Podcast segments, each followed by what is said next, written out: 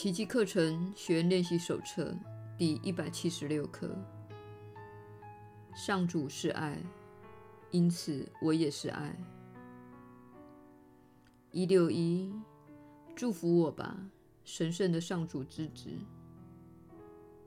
上主是爱，因此我也是爱。一六二，我认识上主所创造的我。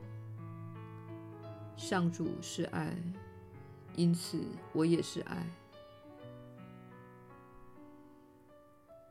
耶稣的传道，你确实是有福之人。我是你所知的耶稣。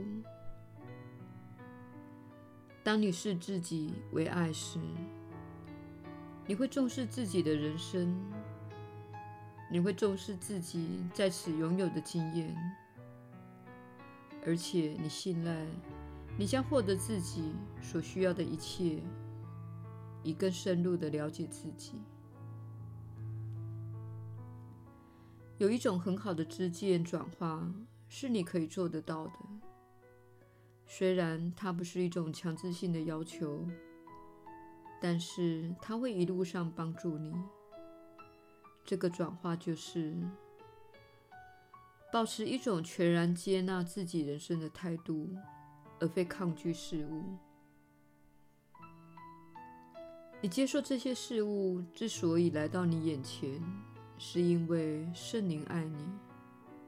他想要让你看到你没有觉察到的某些部分，那是你对自己隐藏的部分，所以他让这部分呈现在你眼前。这确实是爱的极致表现，也是万有对你的爱。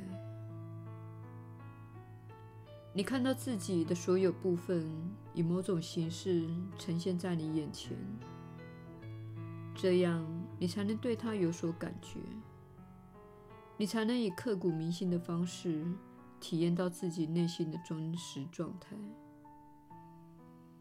因为你有一大部分的意识都隐藏在潜意识中，而不为你所知，因此，你并不知道自己所抱持的许多信念，你并不知道这些信念，直到你遇到人生中的某个人事物境，使这些信念浮上台面。这是一件美妙的事。同样的，我们希望你开始不把问题视为需要回避的事。而是你要透过全然接纳来拥抱的事，因为你知道，你正看到自己内心缺乏平安和爱的部分，这恰恰是你想要的。你想要知道自己的内心究竟是怎么回事。全然接纳自己的人生的作用，就是使你不再攻击。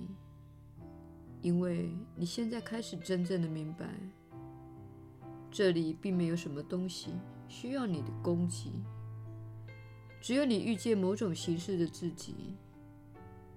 它看似在你之外，但这正是你设计自己在此的体验的方式。因此，那些隐藏的事物看似与你是分开的，但事实并非如此。这也是你在这个世界感到如此疲惫的原因，因为你处在一种不断投射的状态，试图摆脱你心中不想要的东西，然后在你看到那些东西显现在外面的世界时，攻击他们。练习全然接纳自己的人生，乃是一条更加轻松的道路。因为你知道，即使你被外在的某件事勾起了情绪，那件事其实不在外面，它就在你内。那个反应是在你内，因此它是可以解决的。如果它是在外面，如果他是一个与你分开的他人，那么你就无能为力了。你成了这个世界的受害者。这就是大部分二元哲理的思维模式。那个人是个坏人，应该受到惩罚，而且这件事跟你一点关系也没有。这样想会使你一直扮演受害者的角色，虽然它会使小我觉得自己更加强大。你会听到许多人劝告你说，全然接纳会使你变得脆弱。不会的。这不会使你变得脆弱，它会使你有效地运用自己的精力，使你专注在正确的方向，而不是专注于外在。它会使你专注在自己的内心和心灵，这样你才会看到那些负面的反应是由你的意识中升起的，而非源自他处。我是你所知的耶稣，我们明天再会。